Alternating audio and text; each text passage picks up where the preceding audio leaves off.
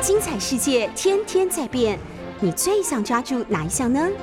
跟着我们不出门也能探索天下事，欢迎收听《世界一把抓》。おはようございます。おはようございます。这是 News 九八 FM 九八点一，我是东海大学的陈英峰。诶、今日咱们这个大家上课，啊，毋过 有足重要代志呢。即马大谷翔平拄啊咧投，啊无已经投完了呢，失了一分，投了六局，九十几球吧。该该下去该下去的时候就下去了，结果，嗯，零比一落后的状况。哎、自己没打全垒打没办法。嗯，今天放这首歌呢，不可以告诉大家谁唱的，也不可以告诉大家叫什么歌，否则很多人要暴动了。来，巴丁的歌吧。哎，巴丁是不是篮球队啊？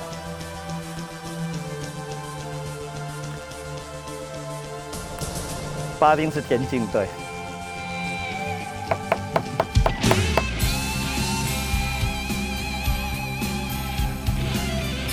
别抓狂哦！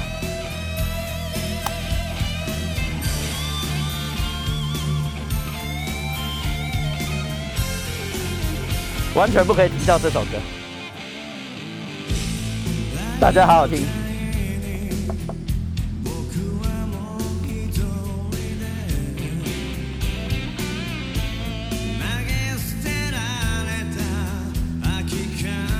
好像被丢在路边的铁罐。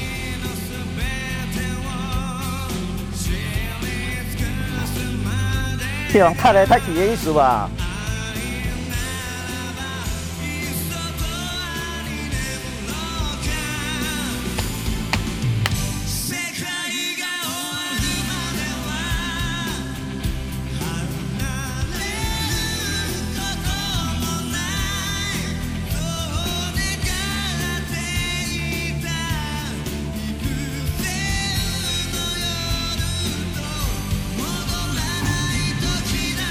陈永峰跟小林还在看转播，所以我们慢一慢一点开始。仍然是一比零，已经进行了到了七局下半了。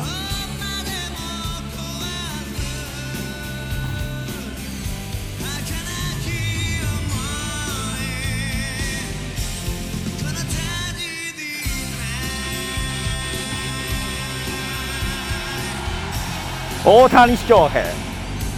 各位可以跟他活在同一个时代，看他打棒球，是一种福气。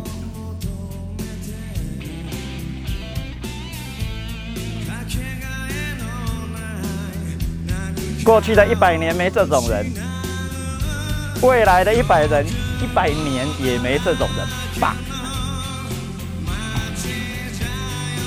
不追不行啊！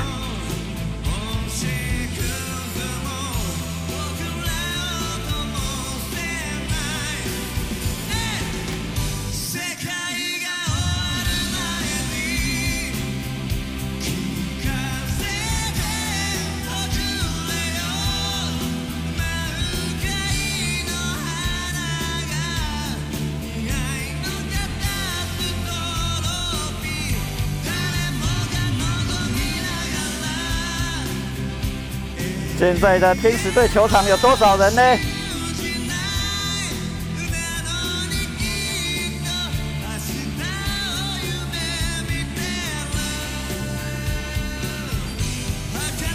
诶，统计数字还没有出来，结束才会出来嘛。昨天是三万九千人，今天大谷翔平登板，保证爆满。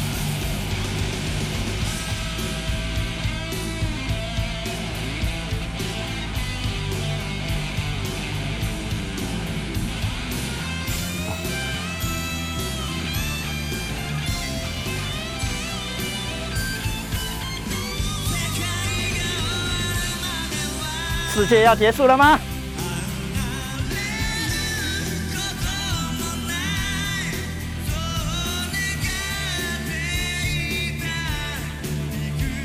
这个人二十一岁就爆红，红到自己不想再红了。谢谢，再见。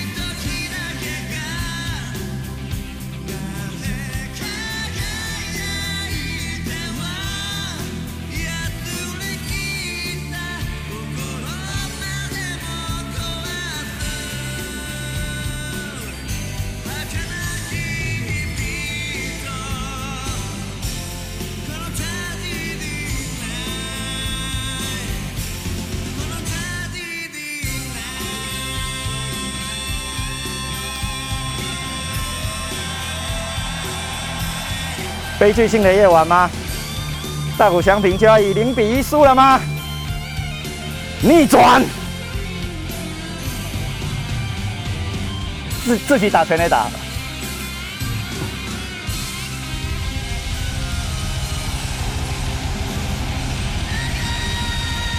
Thank you。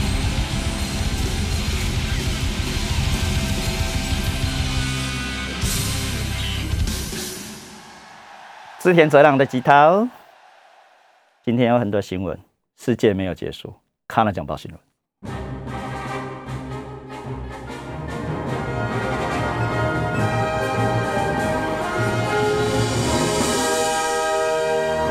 日币不是大贬值当中吗？只是说这个到底叫叫不叫贬值，我有时候也不太知道。呃，三百六十块跟今天的一百三十块比的话，当然是升值。所以战后以来，特别是尼克森 shock 之后，呃，日币一直在升值啊。嗯，跟当初的三百六十块比的话，呃，一九七二年的三百六十块比的话，今天当然叫升值。呃，不过晚近，呃，确实跟呃一百块来比的话，现在是在贬值当中。呃，丰田汽车全部经验过这样的过程啊，一百三十块的时候赚，一百二十五块的时候赚，七十块的时候早赚，所以今天又回到一百三十块左右的日币对美元，赚爆了。昨天的日本经济新闻的头条，Toyota 日本企業初の営業益。你点 Q 九円，呃，丰田汽车破了日本企业的记录，营业利益二点九兆日元，二点九兆日元超过一兆台币哈，呃，一年啊，呃，二零二二年的三月起，所以日元本值，日元日币贬值，嗯，丰田是最大的受益者啊，所以也就是说工厂。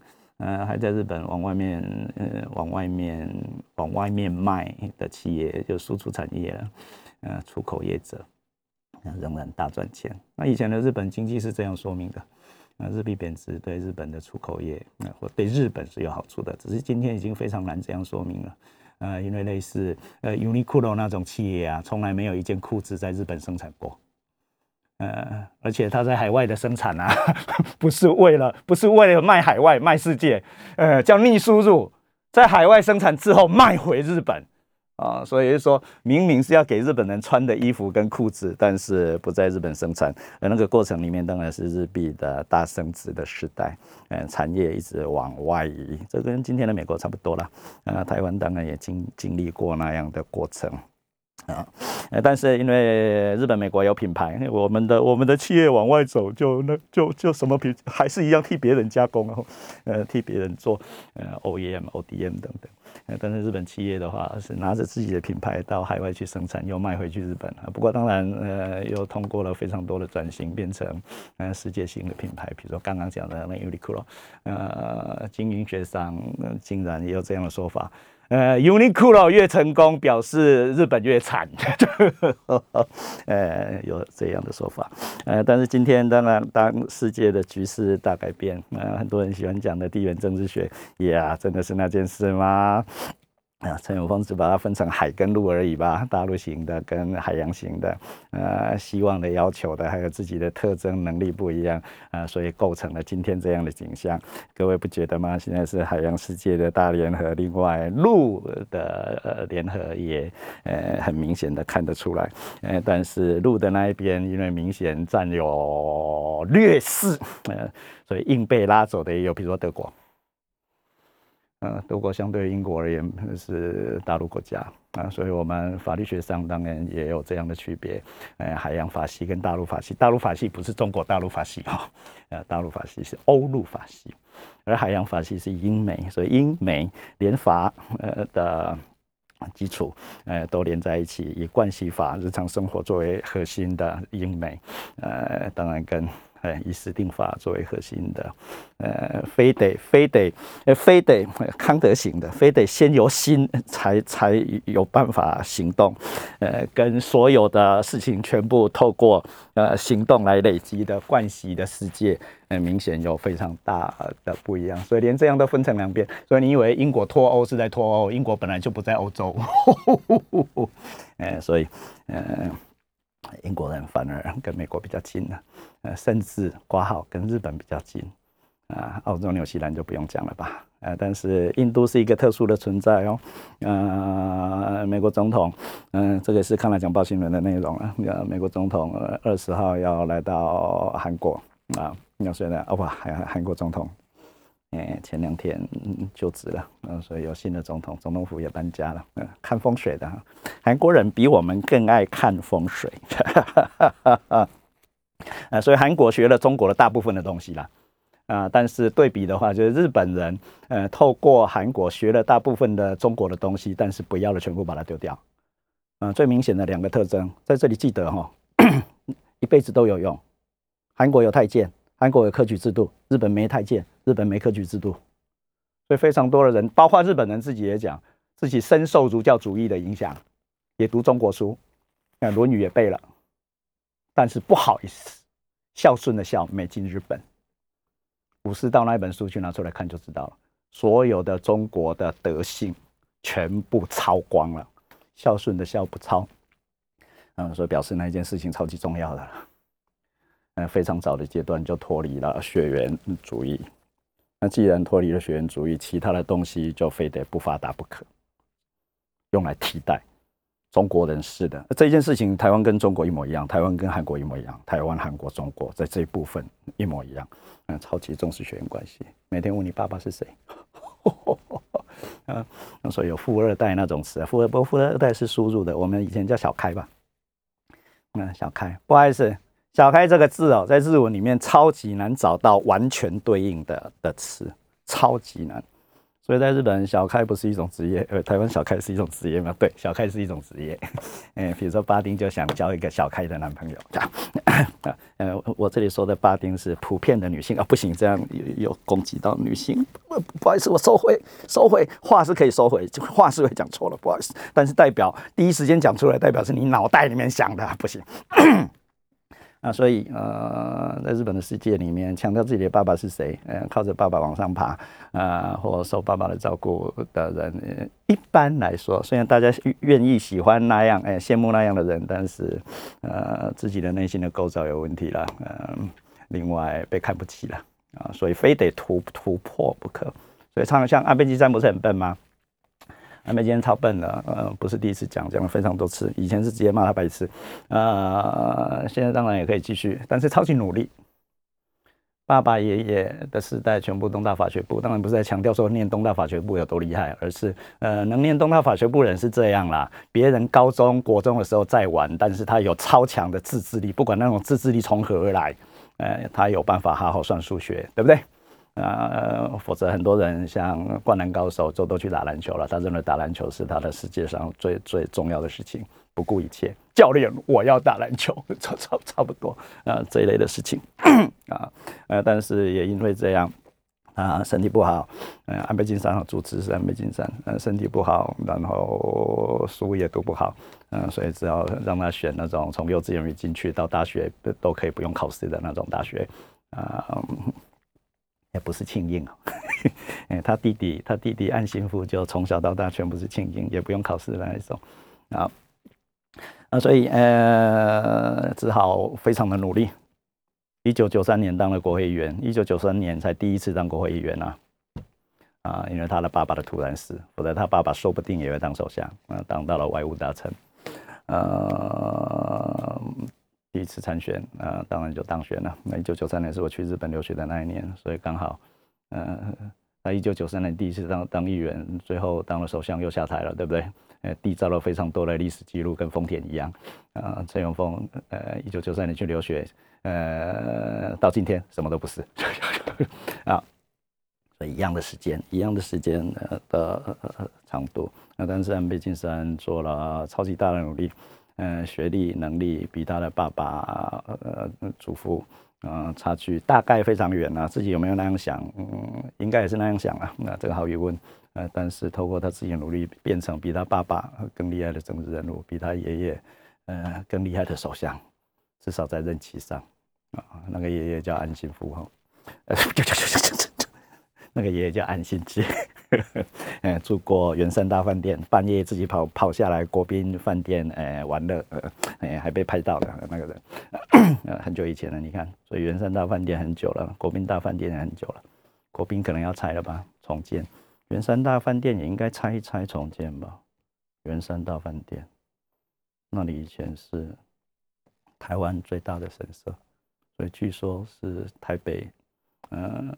风水最好的地方，今天为什么都在讲讲风水？圆山大饭店应该把它拆掉，圆山大饭店把它改建成国会，圆山大饭店，然后中华民国宪法再进行大修宪，把新的宪法埋在新盖的不是圆山大饭店的立法院或国会的下面埋着，永远不要拿出来。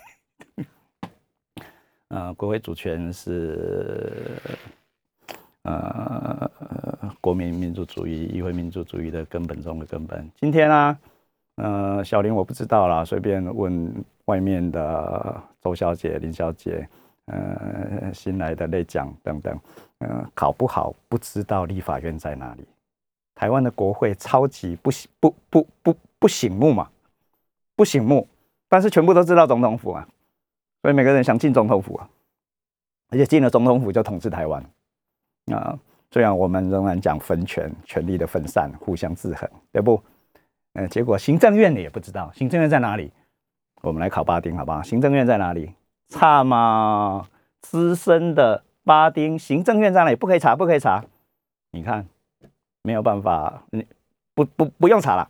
呃，你脑袋里面浮现的出行政院的建筑物的样子吗？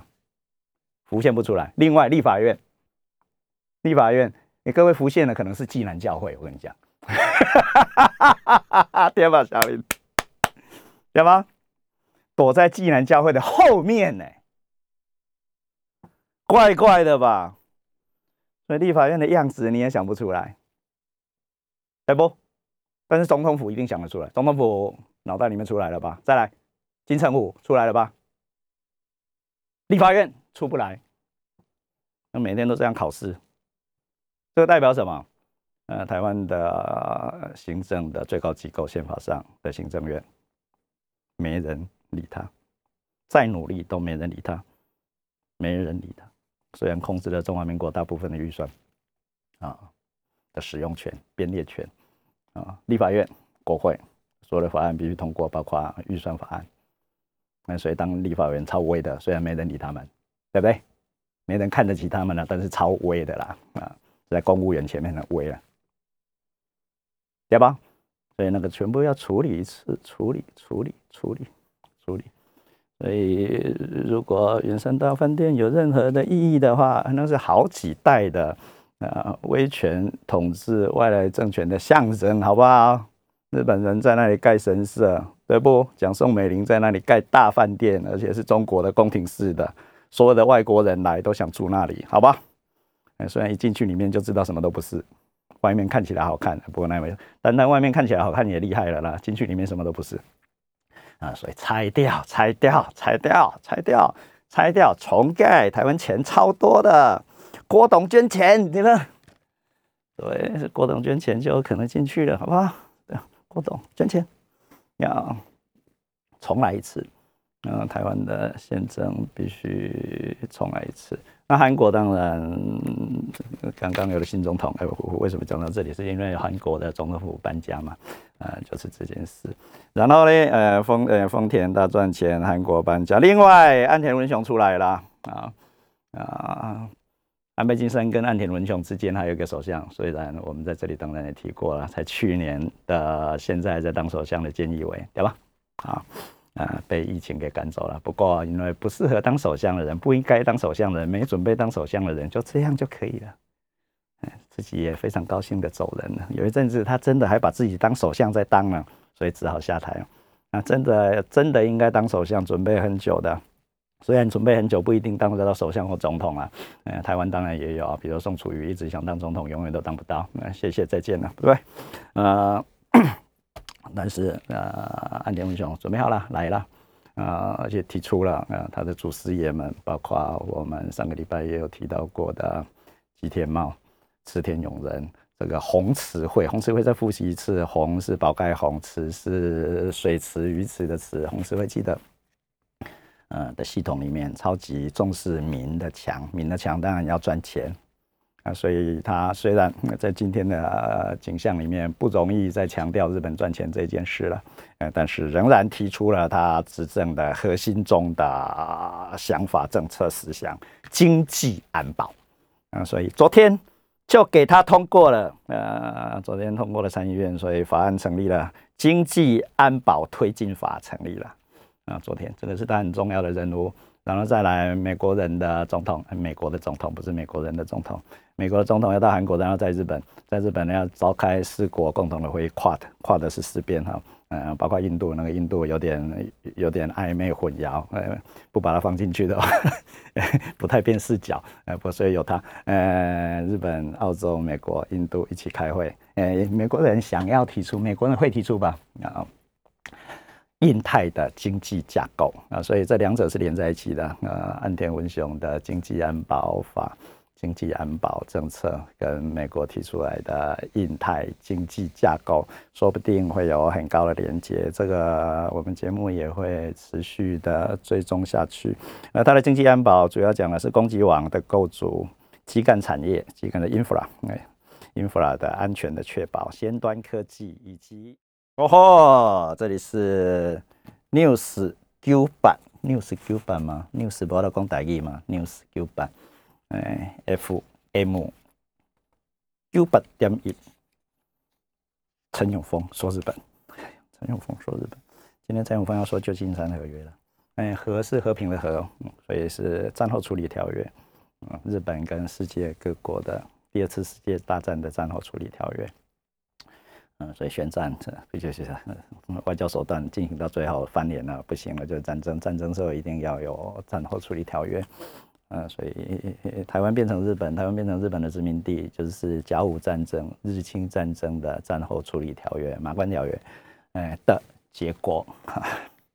哎，日本叫下关条约，啊，日本叫日清战争。我们的教教科书叫做甲午战争，甲午就是那一年，呃，一八九四、一八九五啊。一八九五、一八九四开始打，呃的呃日清战争，呃的战后处理条约，而旧金山合约就是二二什么二是什么二二是什么二比二。我竟然没有，你看，我竟然没有意识到，我现在是在进行那个棒球的实况转播。小林跟我比二二，呃，我竟然不知道是什么，呃，原来是已经二比二，所以大谷翔平的败战投手的权利没有了，的机会没有了，哎，但是当然也没有机会变成胜利投手。你看棒球真的有点难，你看棒球真的难到爆，而且全部是央格鲁萨克逊人创造出来的规则。你看棒球规则这么难，台湾人每个人几乎都看得懂。棒球这么难，你看，呃，什么叫胜利投手？什么叫救援？什么叫中继点？哦，把你把你把把你给搞搞到半死都学不会了啊！有的三镇可以跑，有的三镇不能跑，对不对？对对对对对，有的有的接杀可以跑，有的接杀不能跑。哇拜托，呃，太难。呃，但是也当然一直在进化当中。这个 Young Section 厉害的地方，各位打的球类运动几乎全部是 Young Section 足球、网球，英国嘛，对不对？高尔夫球，英国嘛。呃，篮球、棒球应该是在美国才完成的，懂不？呃，但是都是 Younger Section。我现在在讲什么？Younger Section 非常非常会创造规则，创造规则才有办法比赛。规则当然可以改，但是如果要比赛的话，要 fair play 公平竞争的话非得双边都要遵守一样的规则，两边要规则一样哦，不可以一边的篮筐在这里，另外一边篮筐在那边哦，一边有三分线，一边没三分线哦，不行哦，一样的道理。呃，所以美国人一直在要求的是这件事，你如果理解的话，当然就知道。但是美国人超级会改改规则的，只要规则对他不利的时候改规则。呃，这个也也是他们厉害的地方，知道控制规则就可以控制比赛的胜利啊。那所以说制定规则的能力，呃，，Younger s e c t i o n 已经完全知道这件事。刚刚直接讲讲棒球啊，但是各位用的信用卡呢，金融系统呢，对不？单单信用这两个字，呃，看不见摸不着，呃，但是支配着我们的人生，对吧？啊，杨格萨逊。保险公司、保险法、海商法啊，全部著作权法，这个困扰了台湾很久吧？在我读书的时候，课本到底能不能偷印？呃，去外学校外面的影印店印了整本的原文书，那等等着被抓的时代都有。但那当然有很长的一段时间根本不理你嘛。啊，所以老师就我的老师也做一样的事了。呃，我已经不做这种事了，丢一本原文书给假设有班长哈，丢给班长，哎，我们这学期用这本书。用外国人的书，但是买原文书又超贵的啊！的我的大学生的时代啊，所以每个每个大学外面一定有影印店，嗯，丢给他就帮你复帮你复印，违法当然，嗯，别人好不容易生产出来的智慧财产，你轻松的用非常廉价的方法啊就复制了，甚至贩卖啊，自己用的话就算了啊。稍微可以容忍一点，嗯，有些人复制别人的东西，包括现在当然音乐啦，那所有的软的东西的电影啊之类，呃的东西，复制别人的东西贩卖，那别人叫什么呢？周杰伦大概就不写歌了吧？啊，哎，我写歌全部是别人在赚钱的话啊，所以伤害到的是你听不到周杰伦的歌，类似这一类的故事，所以现在台湾人已经慢慢懂了。呃，仿冒、复制、呃，抄别人的牌子这一类的东西已经越来越少。呃，当然并没有绝迹，但是已经越来越少。这个都是学习的过程。你会知道，作弊不如，与其抄别人，不如自己创造品牌，赚更多啦。就跟打棒球一样，吃药打针，跟好好的练技术，打拳来打，哪一边赚比较多？与其去找，呃，努力的学习作弊的方法。不如好好的练身体、练打击、练投球，一定是后面那一边赚比较多，知道吧？但是还是非常多的人，呃，每天被抓的都有啊，常常被抓的，要骂一下苏联吗？都已经被盯上了，一样照常作弊，所以被赶出奥运会，没有办法用俄罗斯的名字参加奥运，不是吗？啊，所以呃，而且是集团性的，否则十四岁、十五岁的小女孩怎么会知道怎么样吃药、怎么样打针？或怎么会知道金牌的意义是哪里？就是想赢而已。那是他想赢，还是教练想赢？还是国家想赢？哎，各位自己放进去就好了。所以说，呃，虽然未必已经达到完全竞争或者是完全公平的状态，但是法治支配、公平竞争、rule of law 啊，fair play 这一类概念是在杨格鲁逊的脑袋里面，因为他一定要出国啊。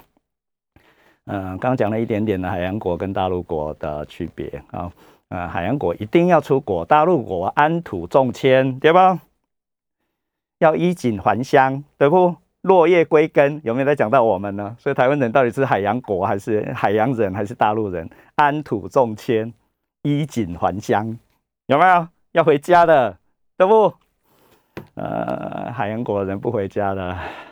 不用回家的，东海大学很多美国人的教授，在东海大学创校左右的时候就已经来了的美国人的老师教授，那现在都还住在我的宿舍旁边呢，距离直线距离一百公尺、两百公尺左右的地方，不回去了，都超过八十岁了的人都还有，那一生赚的钱全部丢给东海大学，有很多厅，什么厅什么厅，那举一个例子，芳华厅，那是一个 Ross 教授，音乐系的教授。呃，还每天可以看到他牵着狗在校园里面散步呢，啊，所以某某一个会议厅以他的名字作作为命名，那表示想当然尔，当然是捐款了，对不对？呃，所以在东海大学领的薪水，呃，又还给东海大学，也没有想要回美国那一类的，所以杨格萨逊要飘到哪里都行。而且知道一离开，谢谢再见啊，不一定回来啊，被儒教主义深深的种在脑袋里面的我们的话，父母在，接下一句，小林，不远游，游必有方。父母在，不远游，游必有方。没有拿这行李，你讲。父母在，不能远游。另外，呃，广播里面说这个当然可以了，呃，没有什么禁忌的陈永峰。呃，父母死了之后守丧三年，对不对？辞官回家，不能动的。另外，呃，还有更民俗性的，现在台湾已经做不到了啦。啊，特别是都市，以前的老人家想要死在家里，不想死在医院。所以才会有很多的做法，救护车把明明已经断气的的的老人们载回家里面拆拔管，假装拔管。这当然是家属的要求了。那现在应该越来越少了，因为家里能够办丧事的地方也越来越少。我们乡下当然还行了，呃，但是现在台北、台中的话，几乎都在殡仪馆里面嘛，啊，甚至在在在医院里面就有附属的设施了吧，啊，所以回不了家。那所以回不了家不安定，这是文化上的，不是说回不了家会怎样，而而是呃整个文化性的要求系统是这样的时候，就非常多的人心里面不安不安定不安定。比如说住在老人院里面、疗养院里面啊，知道大概自己也会死在这里了啊，但是不是家，这 这不是家，好不好？呃，是医院的的的的的延长性的设施嘛。呃，每天看到的是护士阿姨们，甚至外国人看护嘛，并不是自己的小孩，所以副文各位已经很少读了。报呃报纸上出现的时候，自己认认认认认真读一下。呃，但是当然都跟跟以前不太一样了哈。啊，什么人什么人死掉啊？然后不孝男不孝女随时在侧。呃，谁谁谁呃成功成功什么什么呃寿终正寝。寿终正寝是男性，寿终内寝是女性。然后下一句一定是，呃，假装不孝男不孝女，因为爸爸妈妈死掉，自己当然不孝了。呃，但是有些白痴会印成孝男孝女哦，白痴啊，不孝男不孝女，因为你不孝，所以你爸爸妈妈所以死掉。来，来吧，呃，不孝男不孝女，谁谁谁名字会出来？呃，随时在侧，知道吧？就爸爸妈妈死的最后一口气的时候，你是在旁边的，所有人都在旁边的，啊。自己的子孙们，嗯，儒教主义的要求孝顺，所以那是完全的血缘主义，完完全全的血缘主义，血缘主义。所以这一部分太发达的时候，呃，小开之类的概念就很强，呃，不管自己的儿子多烂，还是要把自己的财产跟事业给自己的小孩吧。当然，另外一边是希望自己的，希望自己的小孩的成才，对不对？啊的意思。呃，但是当然，以前我常常讲过这件事了，到很多。呃，老人的企业家很多的地方去演讲，呃，我总是会对着下面问，嗯，你们觉得厉害的儿子是用生的比较快，还是用找的比较快？所有的、所有、所有的那些创业者、呃，老人们异口同声，厉害的儿子用找的比较快。嗯，所以这当然都在说明，呃，儿子生的用儿子 厉害的儿子要生出来很困难，啊，用找的比较快。日本就是这种系统，厉害的儿子把他找来就可以了。哎，所以不用那么认真的生。所以刚刚讲了一半吗？呃，不是，刚刚不是讲了一半，刚刚讲过了。安倍晋三的家的世界，呃，他的爷爷、他的他的叔公，全部都是养子。所以厉害的厉害的人，呃。让自己厉害，准备当别人的样子，呃，有这种系统啊，所以自己儿子厉不厉害，反而就没有那么样的执着，而且是超越血缘关系的一个很重要的要素啊。所以自己的亲生儿子很烂的话，呃，百分之百继承不到自己的家产，这种可能性在日本已经历历在目，历历在目。那我们的世界是，要亲儿子再烂一样可以继承到财产的时候，故事就会相反。故事就会相反，那所以我们的大企业通常，呃，即使赚钱，有的也会收掉，呃，另外当然就是被下面的几代给败光了，这样的故事，呃，每天都听得到。而这个是文化性的要因，造成包括企业，包括甚至国家，啊的发展的很重要的不一样。美国人重视规则，日本人重视组织，中国人的世界，这个包括台湾哦，那甚至包括韩国，呃，重视人的血缘的连接，啊所以，呃，非常非常大的不一样在这里。各位好好想一下，下一节继续。大家好，这里是 FM 九八点一 News 九八，世界一把抓，陈永峰说日本的时间。我们今天要讲的是旧金山合约。我们现在要开始了，一定要有一个开始。战后以来。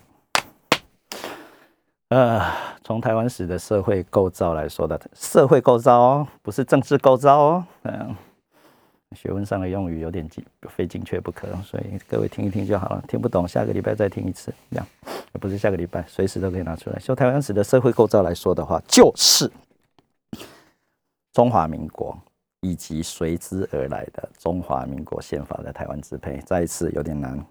在那以来，就台湾史的社会构造而言，就是中华民国及随之而来的中华民国宪法的台湾支配。呃，中华民国跟它后面，呃，先有中华民国，才有中华民国宪法，而且隔很久。呃，嗯，另外，那战后一九四五年的八月十五号，呃，到十月二十五号是什么意思？有有有点不不太知道，就我我一直想要追踪这件事。嗯，八月十五号到十月二十五号，八月十五号日本战败嘛？那听了天皇的广播之后，呃，日本军人不作战了，武器丢掉了，等着被等等着回家，hikage，等着回家。嗯，但是何应钦将军来到台湾，正式接收了台湾是十月二十五号，就日本军的受降，一边是安藤利吉，一边是何应钦，都是军人，在台北公会堂，那那个就是现在的中山堂，中山堂在中华路的旁边，哈。以前办民歌演唱会的地方嘛，啊，嗯，就那件事。哎，但是中华民国宪法比较晚啊，到一九四七年的十二月二十五号才出现啊啊。呃，那在这里，呃，有一件重要的事情呢，不管中华民国或者是中华民国宪法，都把中国共产党排除在外。那特别是中华民国宪法啊，今天是被台湾的法律全员的中华民国宪法，共产党不参加。嗯，这件事情超级厉害的了。嗯，那我的我的老师金志仁老师，他的《中国立宪史》到现在都可以读。嗯，偶尔我要知道一下，重重重新查一下，呃，中华民国宪法的立宪过程的话，在他的那一本宝典里面有大概五五六百页以上有了吧？啊，他金志仁教授的《中国立宪史》，总是再拿出来翻一下，查证一下，什么时间发生过什么事？嗯，中国共产党。退出啊，又不跟国民党合作进行立宪啊，所以当然呢表示双方的决裂。那后来各位就知道了吧？啊，内战的结果啊，国民党输，共产党赢啊。哎，结果输的那一边来到台湾，这个有另外的故事，这个陈永峰也都处理过了啊。但是啊，中华民国台湾支配的法律，中华民国支配台湾的法律啊，倒过来，中华民国支配台湾的法律的泉源，这是国际法用语啊，权力的来源。啊，是来自于中华民国对清帝国在国际法上的全面继承。所以就说，这个连那个旧金山合约里面也提到这件事，然后后来的日华和平条约也提到这件事。有一个是旧金山合约里面的第二章领域第二条，A B C D E F 全部是处理领土问题的，这。包括台湾啊，呃，日本国呃放弃了台湾跟澎湖所有的权利、权源跟请求权。不好意思，不是只有说这个，前几天才新就任总统的韩国一样也被列在里面，而且列在 A 里面，朝承认朝朝鲜的独立独立。承认朝鲜的独立，这是第二条的 A 哦。承认朝鲜的独立，济州岛、巨文岛、玉林岛等等，呃，包括朝鲜半岛在内的所有的权利、权源以及请求权全部放弃，一样跟那个台独基本教义派的人所说的都放弃，但是都没有说放弃给谁。所以类似这一类的事情啊，完全没有办法构成台湾地位未定论。呃。的说法的来源，呃，但是当当然，呃，彭明敏教授在讲台湾地位未定论的时候，当然有他的道理啦，啊，呃，但是当彭明敏教授都已经以一百岁的高龄，一百岁左右的高龄，紧随着跟他同岁的李登辉先生死去的今天的台湾，如果今天还在讲台湾地位未定论的话，拜托，谢谢，再见，好不好？而且彭明敏先生都选过中华民国总统啊，只是落选而已，好不好？呃。所以说地位人为未定的话，不好意思。而且如果只抓住旧金山合约的第二章，呃，第二条来说明那件事的话，有非常非常多的合不起来的地方。另外，呃，台湾特别是中华民国也处理了，啊，包括今天的太平岛、今天的东沙岛，对不？哎，那些全部是从日本继承而来的，所以那是中华民国的继承。各位不会觉得太平岛跟台湾有任何的观念上的连接吗？错，太平岛当然不是台湾啊。但是太平岛为什么是中华民国？为什么我们今天在处理太平洋的事情？哎，不是，我们今天在处理太平岛的事情。那是因为中华民国继承了日本在南中国海的利权，所以今天台湾相当程度的在。所有的呃各式各样的关联上产生了实证的关联，呃，这个就是观念跟实证的大部分的呃会会会让大家产大家产生混淆的地方。那陈永峰在脑袋里面已经完全处理完这些事了，嗯，所以不不混淆了。陈永峰要怎么样让大大家不混淆呢？的 的问题，嗯，所以一一而再再而三的说，也就是说。那日本第二次世界大战败战的结果，就是帝国日本跟清帝国之间的甲午战争战后处理条约《马关条约》的废弃。既然《马关条约》废弃，就要回到《马关条约》之前的样态，不是吗？那这个旧金山合约里面讲了，《日华和平条约》里面讲了，那《日华和平条约》是呃呃呃台湾跟日本签的呃的的战后处理条约。中国的事情都讲了啊，我如果没有记错的话，如果没有记错的话，嗯，是讲。一九零一年九月七号之前，日本跟中国之间发生的关系全部废弃的意思。另外，日华和平条约里面也直接提到了第四条，日华和平条约的第四条：一九四一年十二月九号之前，一九四一年十二月九号之前，日本国跟中国之间缔结的所有的条约、协约、协议全部无效。这个在讲什么？中国对日本的宣战。中国对日本的宣战要晚到一九四一年的十二月九号那一天是什么？美国对日本的宣战，因为日本偷袭了珍珠港。各位开始觉得很奇怪了吧？满洲事变，中国没有对日本宣战。伪满洲国成立，伪满洲国特别替替替中华民国讲讲“伪”这个字啊，假的假的满洲国成立，中国一样没有对日本宣战。我们认为的八年抗战，我们的教科书上面认为的八年抗抗战抗战的起点一的起点，一九三七年的七一九三七年的七月七号，七七卢沟桥事变。没宣战，上海事变没宣没宣教没宣战，伟大的南京大屠杀没宣战，怪怪的吧？到了一九四一年，美国一九四一年的十二月，美国对日本宣战，中华民国才对。日本宣战，所以在日华和平条约里面还特别有这一条第四条，打个一条来看，一九四一年的十二月九号之前跟日本国之间发生的关系全部废弃的意思。所以陈永峰要讲的是这样：日本的败战，呃，是决定了日本的败战，第二次世界的败败败战，呃，让台湾割让给日本的台湾。重新回到马关条约之前的样态，而回到马关之前之前的样态是什么样态？台湾澎湖必须还给清，但是清不见了，清被中华民国所继承了，所以要还给中华民国。所以台湾澎湖还给中华民国是基于这件事，所以我才会说。呃，日本跟清帝国之间的甲午战争战后处理条约的废弃，就是台湾澎湖及其附属岛屿的中国复归。那这里面当然清牵涉到另外一件事情了，钓鱼台到底在不在台湾里面呢？因为连清都不知道钓鱼台是不是在清里面了，很麻烦呐。割让台湾澎湖的时候，拿着是英国的商人拿着英国的商会的地图，这里就是台湾，所以表示另外一个硬要追究的话，清对台湾的统治并不完全。不知道台湾的范围到哪里，连要割让都不知道割让的范围到哪里，所以该还的范围也会不知道的意思啊。那所以日本不认为钓鱼台在台湾里面，我们认为钓鱼台在台湾里面。就一边是有割让的，一边是应该归还的，啊。所以日本是后来还在呃甲午战争的的期间，透过那个会议宣布领有了无主地的钓鱼台。呃，这所以超级麻烦的。呃，这件事情啊，呃，我也处理过了啊。日日本的长崎的一位教授叫石井望，呃，曾经非常大声的、非常大声的、公开的说：“有谁说，诶，钓鱼台不是日本的？诶，请告诉我，我全部会把它反驳回去。”我就做了那件事，他竟然没反驳，而且我们两个的文章登在一起，呃，登在《天下》杂志里面。呃，陈永龙就说：“钓鱼台不是琉球，钓鱼台也不是日本。